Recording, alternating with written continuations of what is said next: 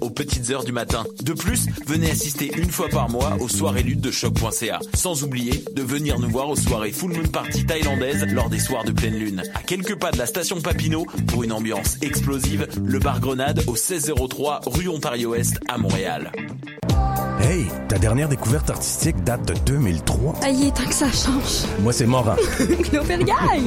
On est porte-parole du 21e festival Vue sur la Relève. Découvre avant tout le monde les grands noms de demain. Une programmation originale et audacieuse qui reflète les tendances de l'heure en art de la scène. Du 5 au 16 avril, lâche ton ordinateur et viens voir des shows. 12 dollars pour 2 à 4 spectacles par soir. Présenté par l'Auto-Québec en collaboration avec Québecor. Visite vue sur la relève.com. Vous écoutez Choc pour sortir des ondes.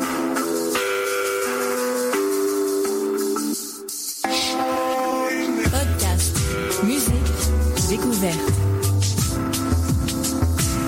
Sur choc.ca. Qui était le premier sur Terre? C'était l'œuf ou la poule? Moi, je pense que c'est l'œuf. Moi, non, moi, non, je pense que c'est l'œuf. Pour moi, c'est la poule. Il a bien fallu qu'elle sorte de quelque part, la poule. Parce que la poule, elle prend des Mais œufs. pourquoi c'est la nuit Elle est bien née quelque part, d'un œuf. Alors c'est quoi C'est l'œuf ou la poule L'œuf ou la poule Bonsoir à toutes et à tous, vous écoutez L'œuf ou la poule, l'émission scientifique sur choc.ca. Animation ce soir, comme d'habitude, Karine Monard. Bonsoir Karine. Bonsoir Damien. Et Damien Grapton. Nous retrouvons aussi Marion Spey. Bonsoir Marion. Bonsoir. Pour ta chronique d'actualité des sciences, tu vas nous parler des alligators qui seraient de bons voisins. Tout à fait. Tu vas revenir sur le virus Zika et tu vas nous parler aussi des cigognes et de la- des risques de la malbouffe pour Voilà. elles. Vous avez hâte, je suis sûre. Oui, on a hâte. Au menu de ce soir également de la psychologie morale avec notre invité Martin Gibert, philosophe spécialiste de ce sujet et auteur du livre Voir son steak comme un, anim- comme un animal mort. Bonsoir Martin Gibert. Bonsoir. Alors avec vous nous verrons ce soir ce qu'est la psychologie morale et pourquoi elle concerne notre régime alimentaire également. Et avant de commencer avec Marion, comme l'enregistrement de la semaine dernière s'est terminé un peu rapidement et qu'il nous manque l'énigme mathématique, Karine, tu vas nous la redonner. Tout de suite. Alors, euh, donc les filles vous, euh, vous ont présenté l'énigme suivante. Sachant que Montréal est entouré de neuf ponts, la reliant à la rive nord, et de sept ponts avec la rive sud, est-il possible de tous les parcourir une seule fois? Première question. Et deuxième question, est-ce que c'est possible de le faire et de revenir à son point de départ? Et voilà, nous vous donnerons la réponse la semaine prochaine avec Nadia et Stéphanie.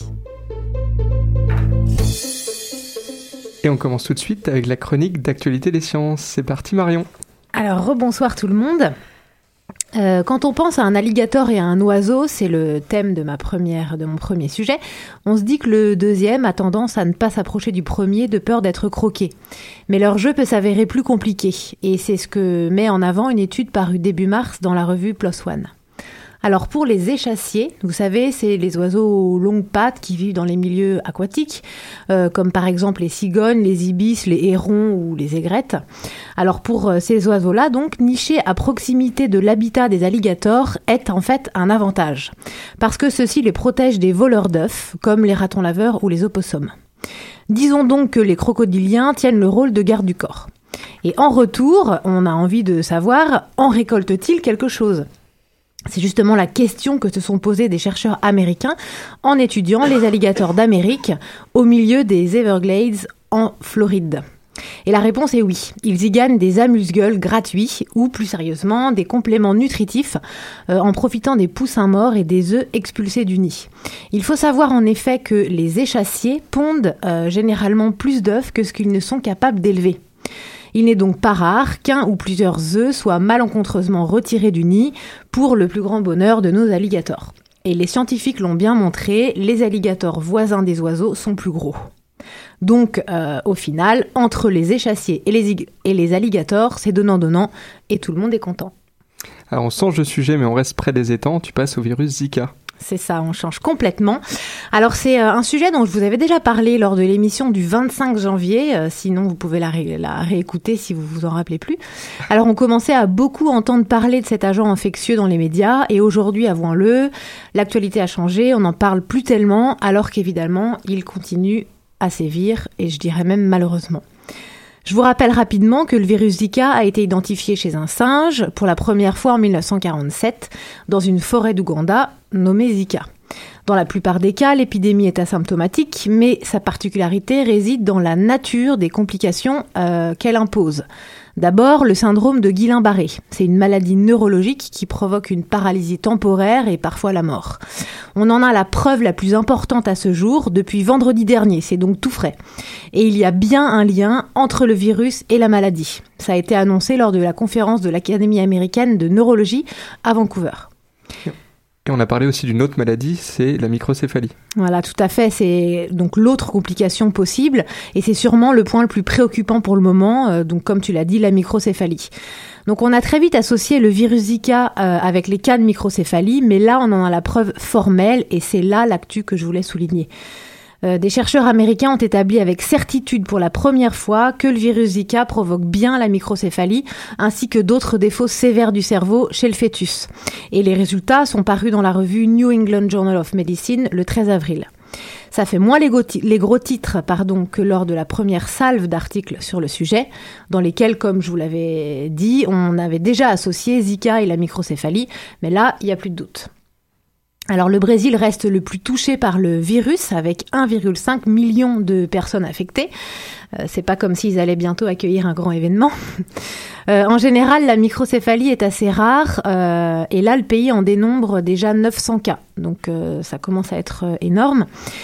Alors c'est pendant le premier trimestre de la grossesse que le risque est le plus important. Euh, le virus s'attaque aux cellules souches destinées à donner naissance au cerveau. Donc le cerveau ne se développe pas normalement et la boîte crânienne non plus.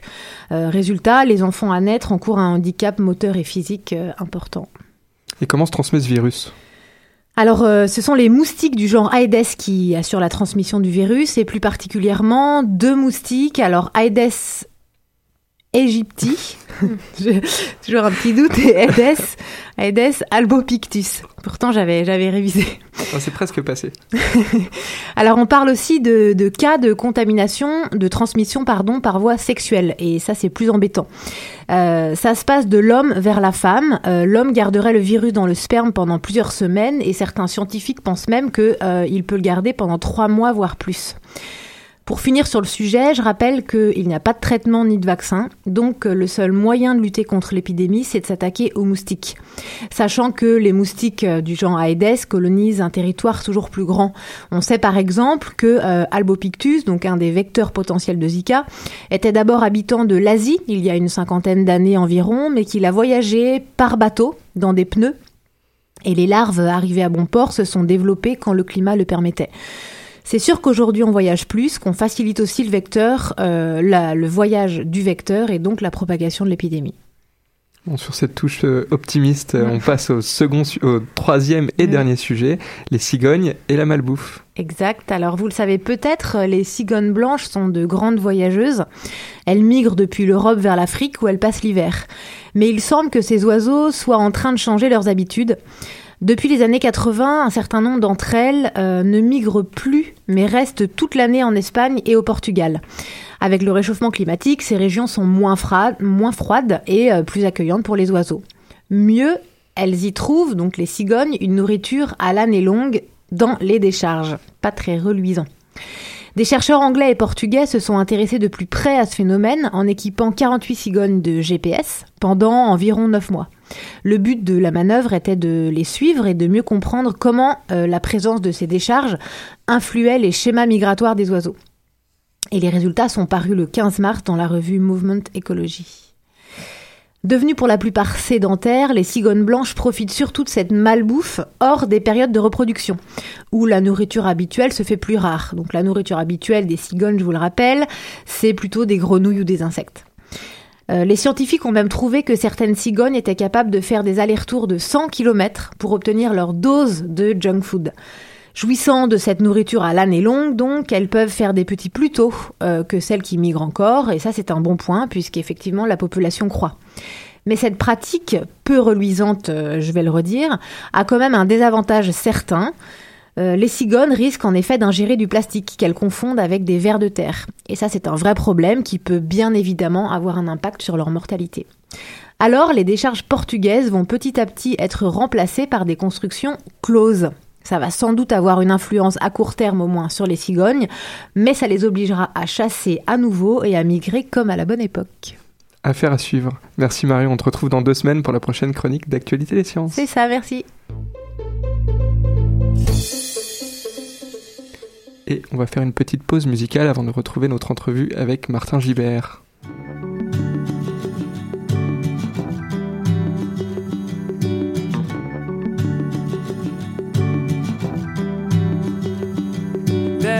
People lying, children crying, wonder why this earth is dying. Yeah, she's dying, yeah. Oh, yeah.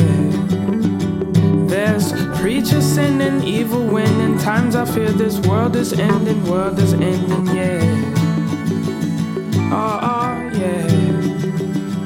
The king's descending, breezes winding, clouds now raining, thunderstorming, Armageddon, yeah. Oh, oh, yeah. Don't be surprised, but be aware of how you lived and who you are, and most of all, where. Oh, oh, where. Where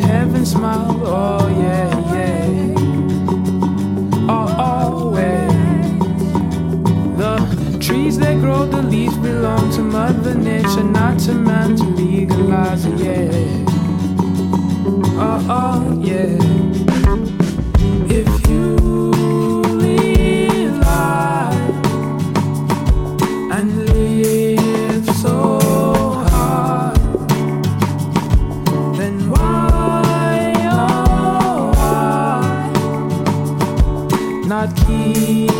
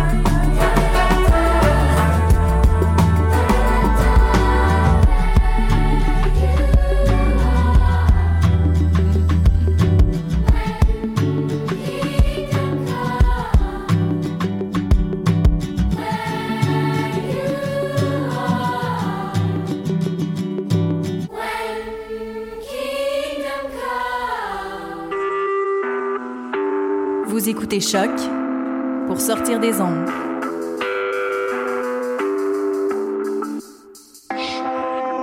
Podcast, musique, découverte.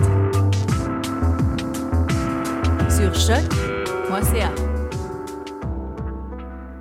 Vous êtes de retour sur l'œuf ou la poule sur choc.ca et nous allons continuer cette émission avec Martin Gibert. Bonsoir Martin Gibert. Bonsoir.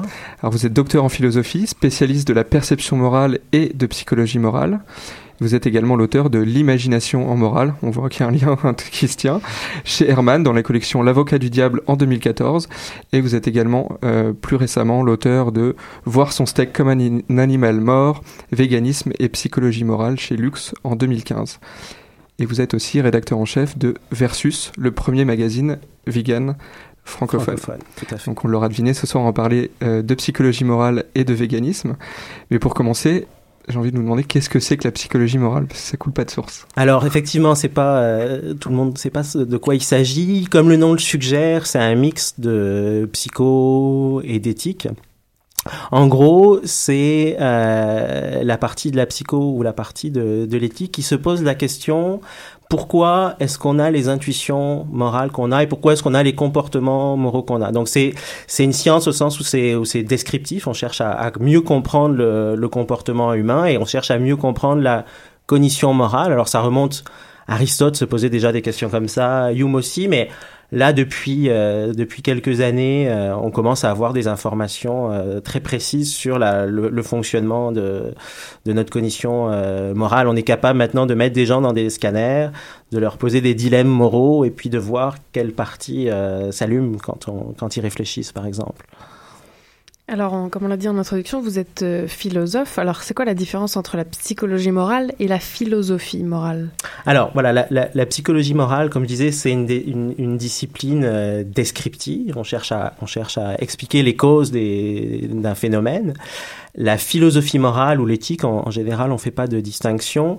Là, c'est une discipline euh, normative. On va s'intéresser à est-ce que on va s'intéresser au bien et au mal. Euh, est-ce quelle est la bonne chose à quelle est la bonne chose à faire? Quelles sont les euh, les meilleures raisons qui nous poussent à faire A plutôt que B? Donc c'est vraiment deux domaines qui sont métaphysiquement, ontologiquement là très très distincts. Le domaine d'un côté des faits, euh, en gros le domaine des sciences, donc ça c'est la psychologie morale, et puis le domaine des normes ou des valeurs, et ça c'est euh, de la philosophie morale ou de, ou de l'éthique, et c'est là où on, on- en, philosophie morale on va chercher des, on travaille avec des arguments, quand on cherche c'est quoi le meilleur argument qui plaide pour ou contre telle, euh, telle action. La, la, la, la philosophie morale, elle cherche à répondre à la question que dois-je faire ou que devons-nous faire? Avec des faits.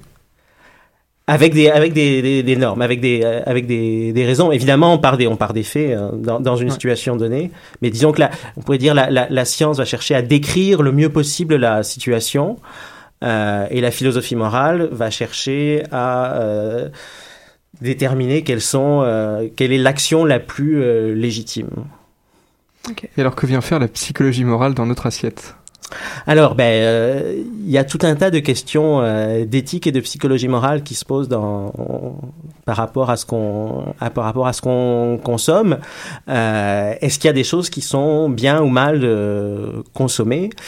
Et donc là, il faut, faire le détour par euh, cette partie de l'éthique qu'on appelle l'éthique animale, donc qui s'intéresse à, nos rapports aux animaux pris comme des individus. Donc souvent, il faut faire la distinction entre l'éthique animale et l'éthique environnementale. L'éthique environnementale, elle va plutôt s'intéresser aux espèces. L'éthique animale, elle va s'intéresser aux, individus. Et évidemment, euh, pour euh, la plupart des gens, le rapport euh, le plus intime qu'ils ont avec des animaux, c'est euh, trois fois par jour ou deux fois par jour quand ils en quand ils en consomment.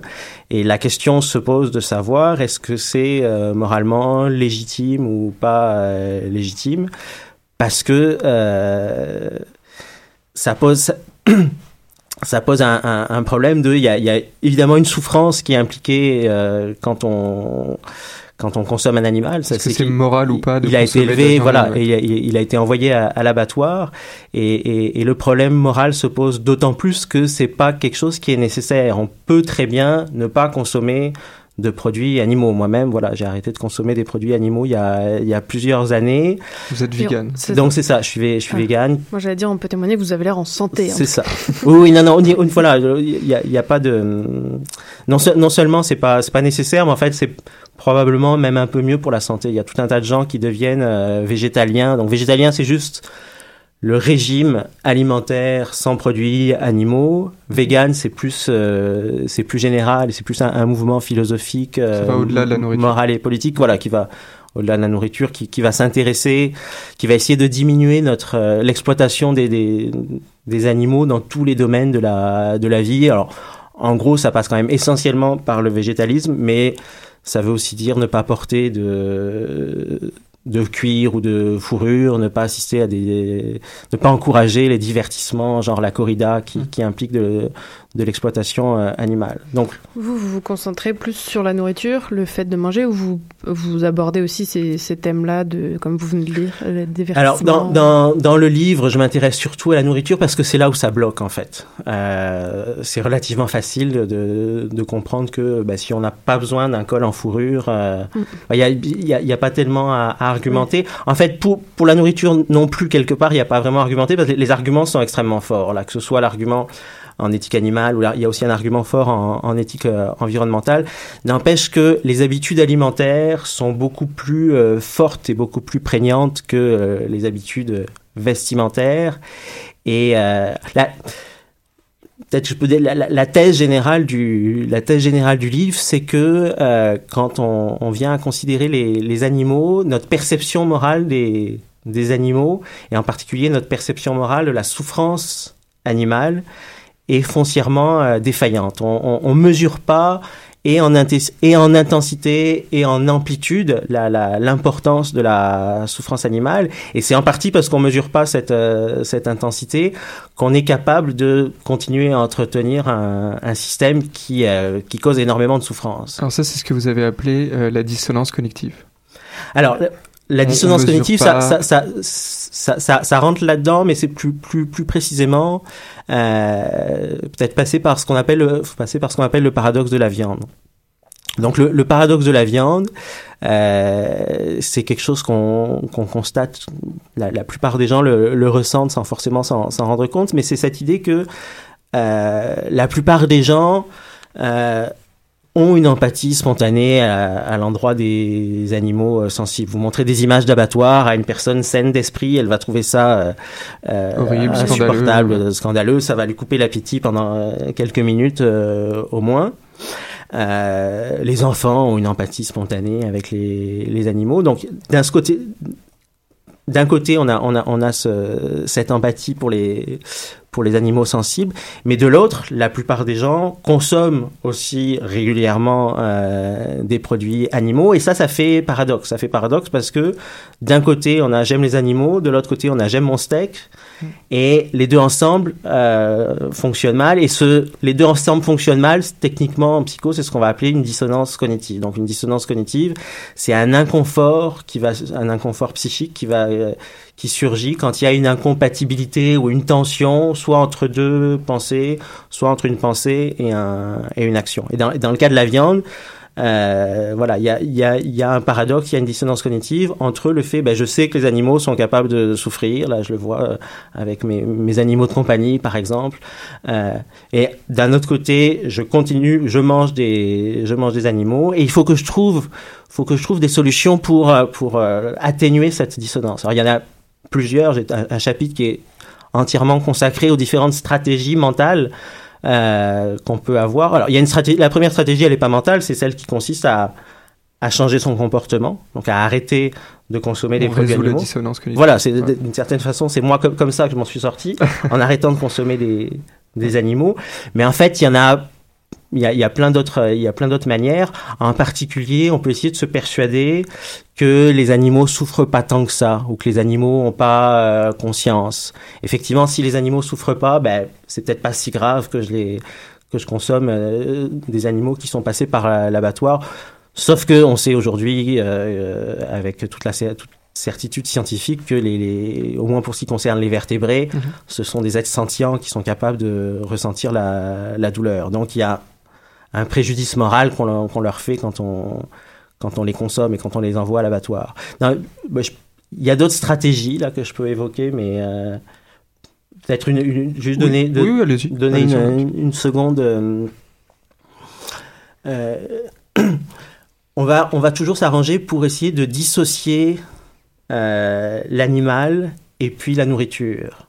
D'ailleurs, c'est c'est quelque chose que les, les, les gens qui vendent des, produits animaux euh, sont, sont conscients de ça, savent qu'il y a un risque de, de, de paradoxe, de dissonance euh, cognitive. Donc, quand, quand on vend des produits animaux, on va s'arranger pour que il y ait le moins possible de choses qui rappellent l'individu animal qui est à l'origine de la, de la viande qui est dans une... Ne pas le voir comme un animal mort. Voilà, et- c'est- exactement. Si on pense en termes de marketing, c'est sûr que sur un steak, il n'y aura pas euh, la photo de, de l'animal en question. euh. Évidemment. Et c'est là où votre titre de livre est, est marquant d'ailleurs. C'est parce que là, vous, clairement, vous le dites. C'est un steak, C'est ça- ça. c'est un animal mort. Et pour le coup, c'est vrai. Ouais. Mais c'est vrai qu'on, par définition, on le voit pas comme ça. Enfin, Ouais.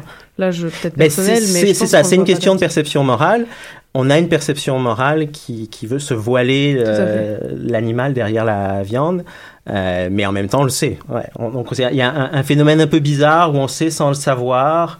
euh, qu'on retrouve dans d'autres euh, domaines. Il y a une, une psychologue américaine qui s'appelle Melanie Joy qui a inventé un concept pour essayer de d'expliquer ça. Elle parle de carnisme.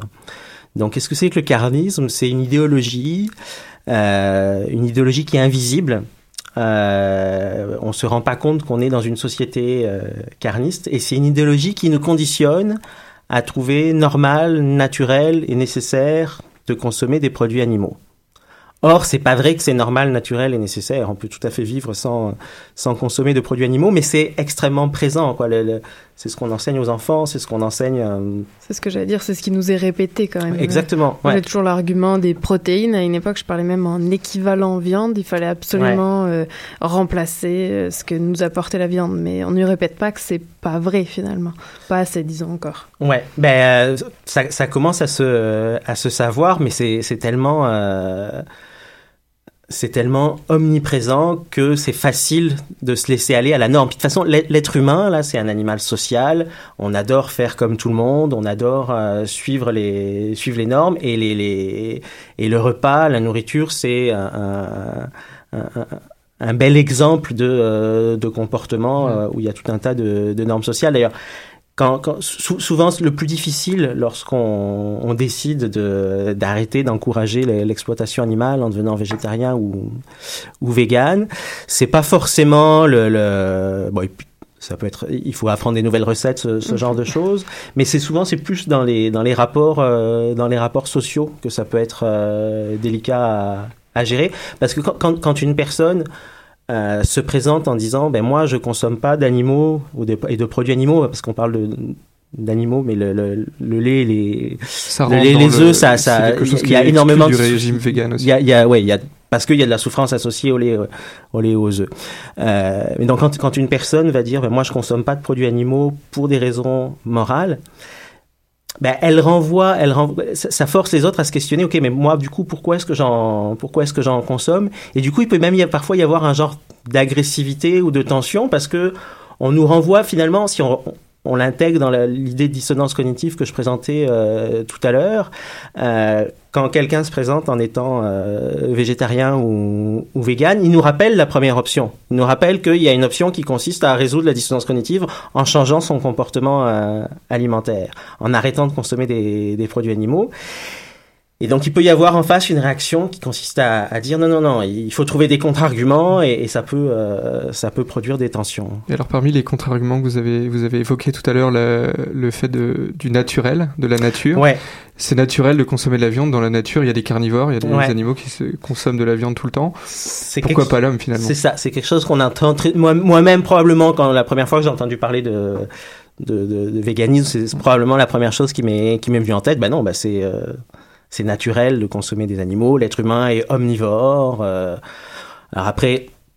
En fait, au, au- tout départ, là, nos ancêtres euh, du paléolithique, ils étaient, euh, ils mangeaient des petits animaux, mais leur, leur, leur niche, c'était plutôt de manger des, des charognes, parce que comme ils étaient capables de d'avoir des outils, ils pouvaient euh, aller manger les, les, la moelle épinière des, des os. Puis, puis ils mangeaient plein, tout un tas d'autres. ils récupéraient les carcasses Ouais, d'animaux ouais. morts. et- C'était la, la niche écologique là d'Homo sapiens. Il y a un livre extraordinaire là, c'est euh, Yuval Harari, euh, une brève histoire de l'humanité. Et il raconte, il raconte très bien ce, genre de choses. Mais donc, c'est vrai que l'être humain est omnivore, donc on est capable de manger de, tout. Sauf que de ça, euh, de ce fait-là, on peut pas en inférer euh, qu'il est bien, qu'il est moralement acceptable euh, de consommer des produits animaux. C'est pas parce qu'une chose est naturelle qu'elle est moralement légitime ou moralement acceptable. On a plein d'exemples euh, de comportements naturels. La violence, dans, dans- c'est c'est souvent naturel naturel. C'est pas pour, ça- pour autant quelque chose qu'on va valoriser d'un point de vue euh, moral. Donc, euh, qu'il soit naturel de manger de la viande, très bien, mais si il n'est pas nécessaire d'en manger, ben là la question se pose est-ce qu'il faut le faire euh, ou pas? Et on a il y a d'excellents arguments euh, en, en éthique animale là. Il n'y a pas vraiment personne qui conteste que euh, quand on a le choix, euh, on devrait on devrait pas éviter de faire souffrir un animal capable de souffrir. Donc ça c'est- un argument super simple, mais et qui est assez difficile à, à, à démonter. Euh, il y a aussi des arguments forts en éthique euh, environnementale, parce qu'en particulier, le- le- l'élevage est responsable de 14,5% des gaz à effet de serre. Euh, ce qui est une part importante, qui est davantage que davantage que l'ensemble des, des transports. On, on entend souvent des gens qui vont dire, ben, pour limiter ma, ma part de, de gaz à effet de serre, euh, j'ai acheté une voiture hy- hybride où je prends le bus, qui est euh, très bien, où je mange local. Voilà. On, va souvent entendre, je vais, je vais, je vais manger local. Et effectivement, c'est, bien de manger local parce que ça, ça, ça réduit la, la part d'un aliment qui correspond au transport. Sauf qu'on a calculé que manger euh, vegan une journée par semaine était euh, plus bénéfique en termes de, de, de diminution de nos émissions de gaz à effet de serre que manger local 7 jours sur 7. Pour, pour vous donner un- une échelle de, de, Donc, une, de une comparaison. semaine, euh, une, une fois par semaine pendant toute l'année, c'est mieux que de manger euh, de que manger local et sans être vegan 7 Mhm. jours euh, sur 7. Évidemment, on peut faire les deux. Là, on peut manger local Mhm. et vegan. Et là, Il y avait on une est un, campagne on est un euh, la campagne des lundis sans viande, je Oui. pense, Oui. qui a commencé au Québec, je crois. Qui, a, qui a eu lieu au Québec il y a quelques années. Je sais pas où elle en est actuellement, mais ouais. je pense ouais. que ça continue, en tout cas pour certaines entreprises. Peut-être, ça ouais, continue. ouais, ouais. Et on avait une question, qu'en est-il des, des insectes? Est-ce que Alors- c'est des animaux dans ce Ah oui, cas-là, bah, bah, dans ce cas précis qu'ils ressentent la Je- douleur. Je, Oui, je c'est sais ça. pas comment on définit les, les animaux. C'est c'est une question euh, difficile. C'est une question empirique en fait. C'est une question scientifique. C'est pas vraiment une question euh, morale. Quand j'ai écrit mon livre. J'étais pas mal, quoi, les, les données qu'on avait, c'était pas mal que euh, les insectes étaient, étaient pas sentis, en particulier parce qu'il y avait des exemples de, de j'avais lu des exemples d'insectes qui mangeaient des plantes en se faisant manger, et puis ça avait pas trop l'air de les déranger. Là, ils continuaient à, à manger. Sauf que depuis, euh, il y a quelques études qui sont euh, sorties où c'est moins clair. Peut-être que les, les insectes pourraient ressentir la, la douleur. Euh, le truc le plus fascinant qui est sorti il y a pas très longtemps, c'est que les fourmis passent le test du miroir. Alors, Donc, ouais. Alors le, le- le test du miroir, c'est- pas lié aux questions de douleur et c'est pas forcément moralement pertinent, mais c'est euh, c'est c'est le fun, donc faut en parler. Euh, on met quand, quand on met un enfant devant un miroir euh, à partir d'un certain âge, genre 3-4 ans, ben il reconnaît que c'est lui dans le dans le miroir. Puis on a fait ça, on, on a fait des tests avec les, les animaux, par exemple les, des singes, on leur met une tache de couleur sur le sur le front on les met dans un miroir et puis ben, ils comprennent, ils s'essuient le, ils s'essuient le front. Parce qu'ils ont compris que c'était leur image dans le, dans le miroir. On était, on était quand même pas mal persuadés qu'il y avait que quelques rares animaux supérieurs qui étaient capables de ça. Et il y a quelques, quelques semaines, il y a un papier qui est sorti, je sais plus où, qui dit que les fourmis euh, passent le test du, du miroir. Qu'est-ce qu'il faut en déduire J'en j'en- j'en sais rien. Mais en tout cas, de fa- de façon générale, plus, plus on, on, on étudie un- une espèce donnée, euh, plus on découvre qu'elle est capable de faire des choses qu'on Elles sont qu'on plus conscientes que ce qu'on soupçonnait pas. Ouais, ouais, là, là, on, on est tout au début de la compréhension de la cognition euh, animale. Euh, et la règle générale, ça semble être que euh, plus on comprend, plus on est surpris par leur, euh, leur capacité. Mais encore une fois, du point de vue euh, moral, du point de vue de l'éthique animale, ce qui importe, c'est vraiment la capacité à ressentir la, la douleur. Et s'il y a capacité à ressentir la douleur, alors on va essayer de, euh, de faire le minimum, de causer le minimum de douleur dans nos, dans nos comportements. Alors justement, en, en morale et en éthique animale, puisqu'on on est dans une émission scientifique, Ouais. on peut pas s'empêcher de vous poser la question, qu'en est-il des animaux utilisés dans les recherches scientifiques? Est-ce Ah. que c'est moralement acceptable? Alors c'est une, une question assez euh, difficile. Autant je disais tout à l'heure que pour ce qui concerne la, la nourriture, le, euh, le vêtement, le divertissement, c'est clairement des... Quoi, dans la plupart des cas, il peut y avoir des, des exceptions, mais dans, dans, dans la plupart des cas, c'est des, des choses dont on peut, se, dont on peut facilement se, Se se passer. passer. Ouais. Parce que on dit qu'on peut dire qu'on a affaire à une souffrance non nécessaire. Dans le cas de la recherche, on peut se demander s'il n'y aurait pas une exception, si ça ne pourrait pas considérer ça comme justement une souffrance nécessaire. Alors, dans quel cas on peut considérer que c'est une souffrance euh, nécessaire? Ça va dépendre un peu de la théorie morale qu'on qu'on préfère, mais celle qui, qui nous amènerait dans cette direction, c'est une théorie qu'on appelle conséquentialiste ou utilitariste, c'est un peu la même chose. Donc dans une théorie conséquentialiste, l'idée c'est euh, de maximiser le, le bien-être général de tous les êtres qui sont capables de ressentir du plaisir et de la douleur. Et on est prêt à maximiser ça, y compris au prix d'un certain sacrifice. Donc on, pourrait dire euh, bon mais ça, peut être correct de sacrifier quelques euh, quelques animaux si on va avoir un bénéfice qui en termes de euh, bien-être ou de suppression de la souffrance euh, vaut, euh, vaut la peine, si, si, si le jeu en, en vaut la, la, chandelle. Et donc là, on pourrait imaginer si euh, faire des expérimentations. Alors, je, je, je, connais pas du tout la technique. Là, c'est très, je parle comme un philosophe de façon très très abstraite. Mais si en sacrifiant quelques souris, ben, ça permet de découvrir le vaccin contre telle maladie, ça peut être moralement justifiable dans une perspective conséquentialiste. Alors à ça, il y a des il y a des objections.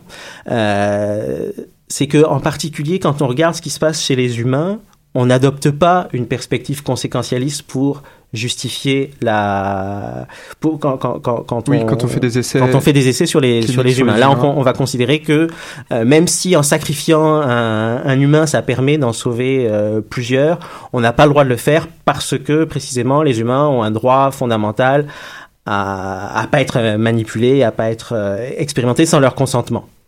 Euh, donc, ce qui règle, ce qui règle l'expérimentation humaine, c'est pas du tout des critères conséquentialistes. Ce sont des critères euh, déontologiques de respect de droits fondamentaux, en particulier donc le, le, le, le consentement. Et donc là, les, les déontologues font valoir qu'on applique vraiment un deux poids deux mesures, c'est-à-dire qu'on serait dans le cas de l'expérimentation humaine, euh, on est prêt à reconnaître des droits fondamentaux aux humains et à, et à, à, à gérer, euh, à gérer l'expérimentation en fonction de ça. Donc on est déontologue pour les, pour les humains.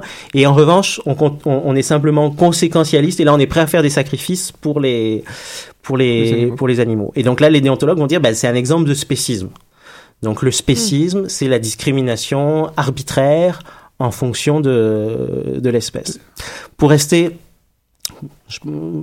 pour, rester sur la, question de, l'expérimentation, ce qui est important de, de dire aussi, c'est que ça nous amène la, la question de l'expérimentation animale, euh, donc qui peut éventuellement être légitimée par une approche euh, conséquentialiste. Alors, déjà faut peut-être juste dire que c'est ce serait que la, la, la c'est que la recherche vraiment importante. Il y a, il y a tout à, à l'heure actuelle il y a tout un tas d'expérimentations animales qui sont faites pour des produits cosmétiques pour des produits d'entretien euh, qui pourraient vraiment être euh, évités. Mais mettons quand quand, quand c'est euh, euh quand on suppose que ça peut être scientifiquement euh, requis ou, ou, nécessaire, ça nous met face à un paradoxe parce que d'un côté, qu'est-ce qu'on dit? D'un côté, on dit l'animal le, est suffisamment proche de l'humain pour que ben, c'est ça qui justifie d'une certaine façon qu'on expérimente, c'est parce que euh, ce qu'on va découvrir sur l'animal, on peut facilement le transposer sur euh, l'humain. On espère euh, que le modèle va être transposable sur sur l'humain. Donc on, on reconnaît que euh, du point de vue physiologique, du point de vue euh, organique et je ne sais quoi, c'est à peu près la, la, la qu'on est qu'on est des animaux ouais. et c'est précisément et c'est parce qu'on est des animaux que ça que ça marche. Mais d'un autre côté, on dit euh, l'humain et le non-humain, ça n'a rien à voir, et c'est parce que ça n'a rien à voir qu'on peut euh, les sacrifier, qu'on peut les traiter comme euh, euh, comme des êtres absolument inférieurs. Donc là, on a c'est un paradoxe. On a voilà, on a on a un, un paradoxe dans le dans le rapport à, à ça. Euh, Peut-être que de toute façon la question va se régler toute seule sans vraiment même avoir besoin de faire appel à, à des considérations d'éthique animale.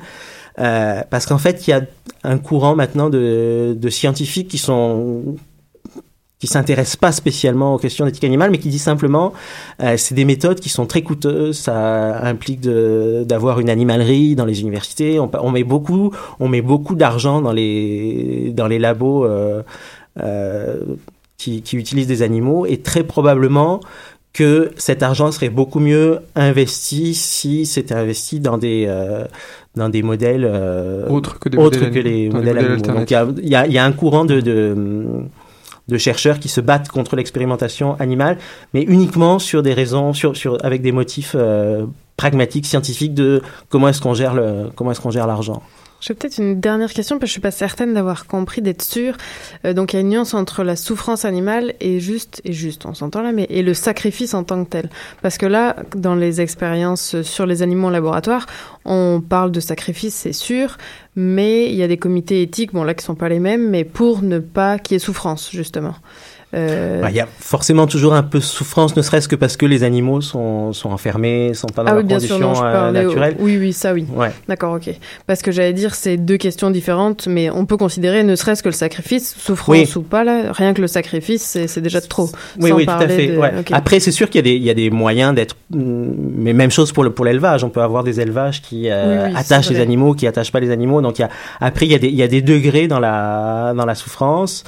Euh, Parce que pour la nourriture, ma question, ça allait être ça. Est-ce que euh, on parle certes de souffrance, mais le sacrifice en soi suffit Admettons qu'il n'y ait pas souffrance, même si on sait que c'est pas le cas.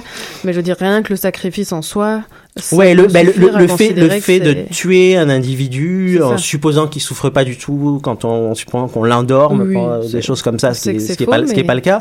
Euh, même, même à ça, si c'est pas nécessaire, on peut on le, on le ferait pas sur un, sur un humain. Un, Oui, voilà. Un humain qui dort et même si on le fait pas souffrir, on va pas, on, va- on, on va pas dire, bah non, il, il a pas souffert. Il y a, on, on pense qu'il y a moralement un problème à écourter, à écourter la vie d'un, d'un individu. Et les animaux, euh, je sais pas ce qu'il en est des souris de laboratoire, mais les animaux qu'on mange, par exemple, ce sont des, des animaux très très jeunes. Là, c'est des, des bébés ou des, ou des enfants qui pourraient avoir une, une vie beaucoup plus euh, longue si on les, si on les, si on les consommait pas. Donc il y a au moins un mal qui est fait euh, dans la privation de biens que l'animal aurait pu avoir s'il avait euh, continué à vivre. Après, il y en a certains qui sont dans de telles conditions de, de euh, d'être enfermés, tout ça, qu'à la limite, la, la mort est une libération Oui, pour, eux, là, mais euh, bon. Alors très rapidement pour, euh, pour conclure, est-ce que, est-ce que vous êtes optimiste face à la science et aux solutions qu'elle pourrait apporter? Je pense par exemple à la viande en laboratoire, est-ce que vous en mangeriez dans ce cas-là? Vous parliez des modèles alternatifs pour éviter l'expérimentation animale, on peut imaginer Oui, dans bah, la nourriture aussi de l'alternatif. C'est sûr que si, si- puis, puisque le puisque l'enjeu c'est d'éviter des souffrances euh, non nécessaires, si on fait pousser de la viande dans des en, en labo et qu'elle n'est pas pas, de souci moral. qu'elle n'est pas associée à une conscience qui souffre, il n'y a pas il y a pas de problème. Donc je pourrais effectivement manger de la viande de, de labo. Bon, celle qui est faite actuellement, elle est malheureusement elle est extrêmement chère, mais les prix vont baisser.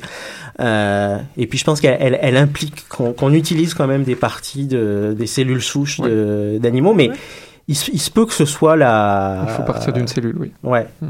Il mais il se peut, il se peut qu'à à, à moyen terme, long terme, ce soit une solution. En, en même temps, euh, moi, j'ai plus tellement le goût de, de manger Ça de la viande. La- ma, ma, ma, ma, ma vie gastronomique, a, mon, mon pla- plaisir gustatif. Quand je suis devenu vegan, j'avais un peu peur de, de perdre du, du plaisir gustatif, mais euh, j'ai plutôt l'impression que ça s'est développé parce que ça m'a forcé à aller chercher d'autres types de, de, de saveurs. euh, mais possiblement que pour euh, pour le futur ça peut être une Ça peut être être une voie ouais. de toute façon on n'a pas si, si on prend juste les arguments liés au, au, au réchauffement climatique on n'a pas vraiment le choix. Il va falloir qu'on on, on réduise drastiquement notre consommation de produits animaux Bon, c'était euh, c'était le mot de la fin sur ça. C'est ça. Quand même une petite dernière question, Karine, Oui, je te vois. d'après vous, c'est l'œuf ou la poule?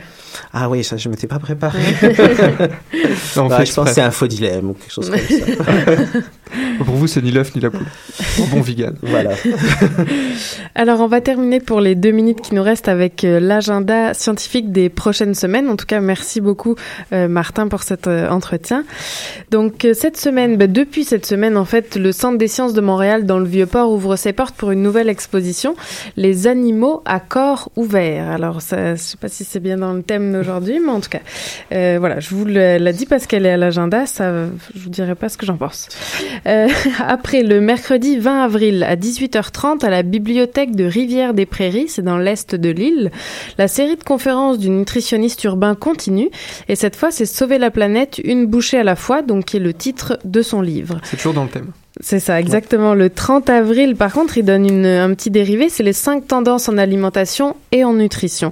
Cette fois, c'est à la bibliothèque Mordecai Richler, je sais pas trop comment on dit, en tout cas, on le On partagera. sur les réseaux Mordecai sociaux. Voilà. Richter, je pense.